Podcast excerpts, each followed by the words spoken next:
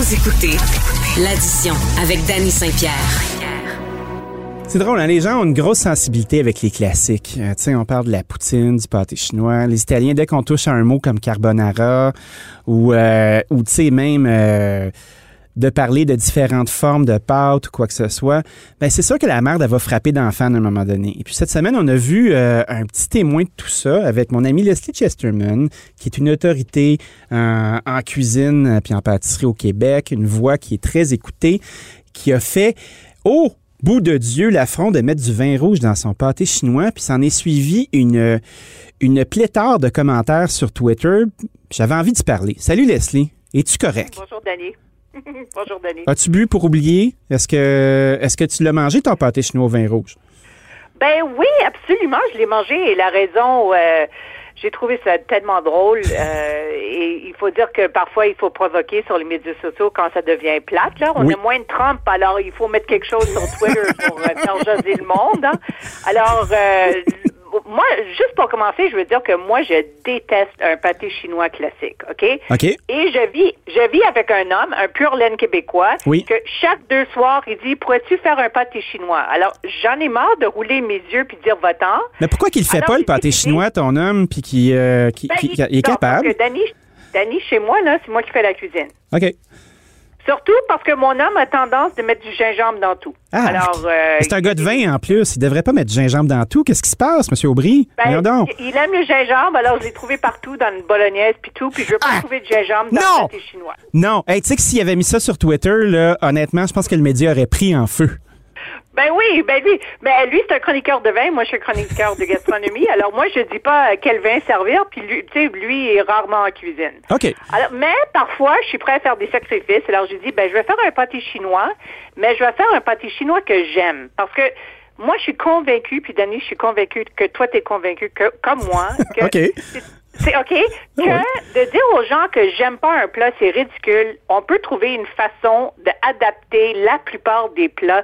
Souvent que c'est pas un ingrédient qui est pas bon ou c'est pas un plat qui est pas bon. C'est parfois que c'est mal fait, c'est pas frais, c'est Oui. il y a pas d'amour. Alors moi je voulais faire un pa- tu sais c'était les pâtés chinois de mon enfance dans le cafétéria d'école il y avait zéro amour.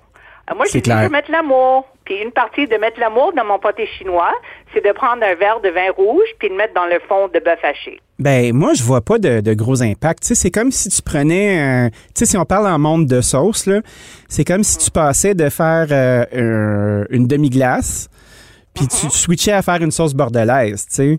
Moi, je trouve que Ben oui. ça le pimpe juste à la bonne place. Puis, tu sais, quand je repense Oui. au classique, exemple, euh, David McMillan, si on parlait de lui un petit peu avec Fanny euh, de l'Épicurieux euh, auparavant, ben, dans le temps du Globe, Dave faisait un pâté chinois au canard avec la sauce Alexandre, qui est un, un jus de volaille monté au beurre.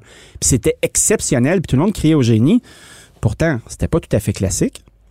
Ben, il y a quelques années, Samuel Pinard, un, un très bon chef qui était Oui. au salle à manger, euh, il a fait un pâté chinois avec un, un- du veau braisé, avec un confit de canard dedans, et il y avait un pomme de terre avec du panais, du cheddar et du maïs. C'était Dany, c'était à tomber par terre. J'ai écrit l'article pour la Gazette en 2007. Personne n'a rien dit. Ben oui. Puis le jour que je dis que je mets du vin rouge, presque rien, dans un pâté chinois classique, il y a 800 personnes sur Twitter qui sont, euh, je veux dire, étonnées. Je veux pas dire fâchées parce que c'est trop loin. Mais Ouais, puis tu sais, euh, je pense que le monde est euh, discipliné. Quand ils vont sur ton fil, puis ils commencent à faire leur smat, ils s'attendent à se faire ramasser aussi. Parce que Oui, toi, tu es oui, capable. Toi, tu te couches pas, Ben. T'aimes oui. ça des tweet fights, là. Ben, quand c'est, quand c'est, il y a, il y a des limites aussi, là, mais, Oui. mais quand, sur la gastronomie, il y a, y a les, ces, ces genres de, de batailles gastronomiques, ça avance, euh, le sujet.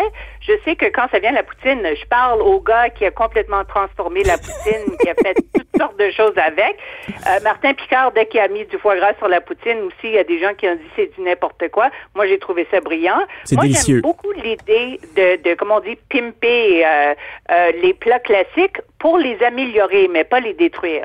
Non, parce que, veux, veux pas, que ce soit un parmentier, un hachis parmentier, que ce soit un shepherd's pie, ou shepherd's pie, là, tu sais, mon anglais, des fois, il est un peu louche, ou un pâté chinois, c'est le même principe. On a une viande qui est cuite dans son jus, probablement avec une bonne touche d'oignon puis un peu de bouillon. Après ça, on a une couche de pommes de terre qui est, on l'espère, bien beurrée et satinée.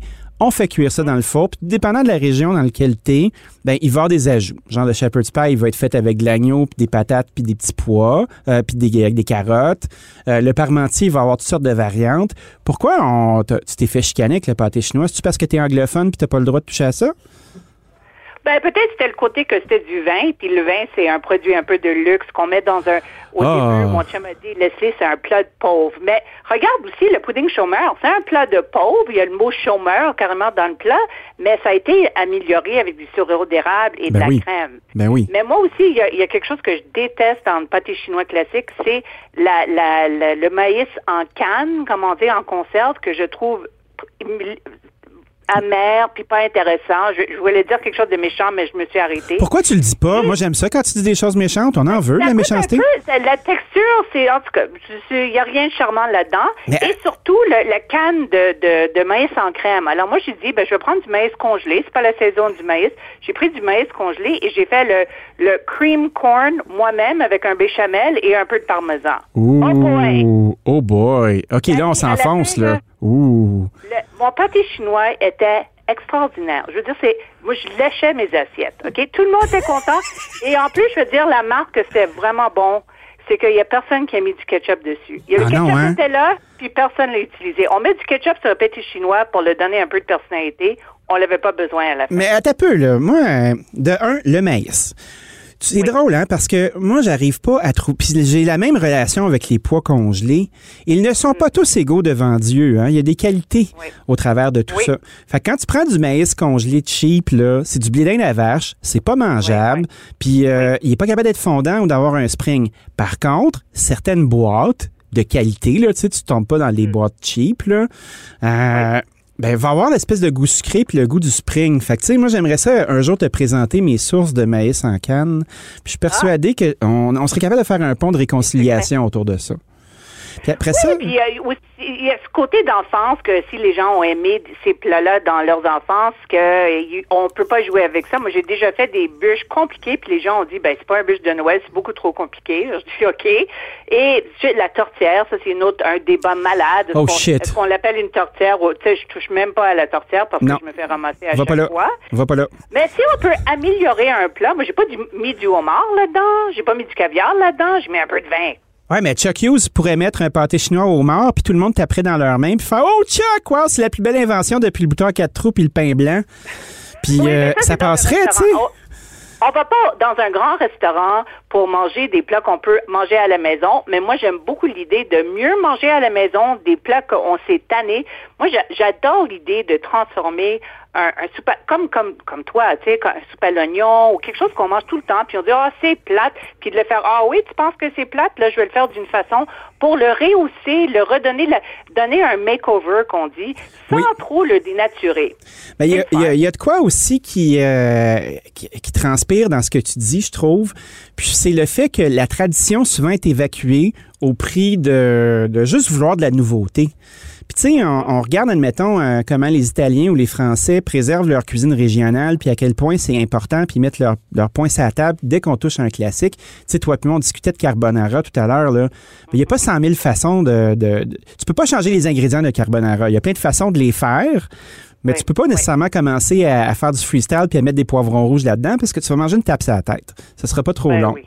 Euh, Ben. Mais par contre, moi, je trouve pas que le, le move que tu as fait avec le pâté chinois, c'est un faux pas. Moi, je trouve que c'est Ben, un, c'est un condiment que tu ajoutes. Je suis content que, que, que tu approuves mes moves euh, un peu drastiques pour les autres, là, mais euh, ben, c'est comme, il y, y avait une mode malade pour les cocktails. Oui. Le cocktail, c'est très intéressant parce qu'au début des cocktails, dans les années 20, où il y a eu beaucoup de cocktails, les cocktails étaient très purs, très bien faits, mais avec les années, on a fini, dans les années 80, que, que dans un, un, je sais pas, un, un vodka orange, ben, le jus d'orange, c'était du tang. Mais si aujourd'hui, il y a une renaissance de cocktails, pourquoi? Parce que les gens prennent l'alcool de bonne qualité, puis ils ont eu l'idée de prendre du jus d'orange fraîche- fraîchement pressé. Wow! Tu sais? Alors, c'est l'idée de prendre des, des choses qui ont été un peu abusées avec les années, puis de le repenser d'une bonne façon. Euh, alors, combien de fois, nous autres, vraiment, au cafétéria, on a mangé de la- euh, des genres de, de pâté chinois, euh, peut-être avec pommes de terre fait avec des flocons, puis Ah la oui. viande hachée de moindre qualité. Moi, j'ai pris une très bonne qualité de viande et d'essayer de le faire. Prends le plat au début, de, sans trop le pimper, essaie-le comme ça, juste de prendre des, des ingrédients de bonne qualité. Puis ensuite, si vous êtes, tu sais, même les gens qui n'aiment pas l'huile de truffe, si vous aimez l'huile de truffe, mets-en deux gouttes là-dedans, puis si, si ça fait votre votre joie durant du temps de, temps de pandémie, tant mieux. That's it. Euh, tu sais, sans le dénaturer avec euh, une louche d'huile de, truffe. Euh, c'est d'aller tranquillement. ça, c'est juste être cave à un moment donné, tu trouves pas? Ben, tu sais, les gens là, sont là, puis ils vont baler avec des ingrédients de luxe, puis ils savent pas les utiliser. Moi, je pense que tu me mets un panier avec des ingrédients, même s'ils sont random, puis tu mets le même panier avec une autre personne qui n'a pas mes capacités en cuisine. C'est sûr que mon pâté chinois va être exceptionnel. Je suis un praticien, c'est ça mon métier. Moi, je pense que des fois, on a des problèmes à être capable de transmettre la connaissance pour prendre des choses simples puis de les rendre exceptionnelles. Je pense que c'est notre défi comme chroniqueur ou comme personne dans l'espace public. Puis euh, je trouve que tu as ouvert une belle porte en mettant du vin ben, euh, dans le pâté. C'est le fun. Mais il faut pas oublier, de, ce côté-là, l'ingrédient est très important. La qualité des ingrédients, ça joue beaucoup dans les plats, plus qu'on pense, mais aussi un peu de technique. Parce que on oublie le technique, on est rendu qu'on qu'on met tout au four sans. Ben, moi, je suis un peu un maniaque de un peu de technique, là, mais ça fait une différence si on fait la purée comme il faut. Ça fait une différence si on fait caraméliser la viande un peu plus.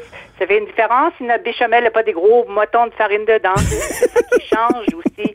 Alors, il faut pas oublier qu'un peu de technique, ça peut améliorer notre cuisine sans devenir des Paul Bocuse, des Danny Saint-Pierre. Oh, euh, flagorneuse.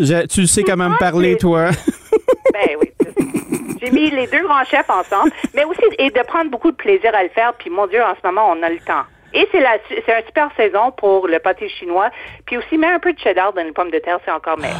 That's it. Sur ces mots de sagesse, Madame Chesterman, merci d'avoir passé un moment avec nous. Euh, moi, je suis dans ton équipe. Tu sais, si t'as besoin d'un garde du corps là, pour aller à la radio puis euh, faire de la chicane, là, je vais être là. Tu vois, mes knuckles sont blanches puis sont prêtes. Parfait. On devrait faire un concours de, de pâté chinois. On va faire ça dans le futur. Parfait. Bien noté. Merci, Leslie. Salut. Bye, Danny. Bye. Bien content d'avoir eu une belle discussion autour du sirop d'érable, que ce soit dans le côté plus luxueux de la chose avec euh, les belles bouteilles de nos cabanes, de s'expliquer que le sirop, c'est non seulement l'achat d'un produit, mais l'achat d'une culture, l'achat d'un bel objet aussi, puis de ne pas se gêner d'être capable de justement mettre un petit peu plus de sous pour célébrer cette affaire-là.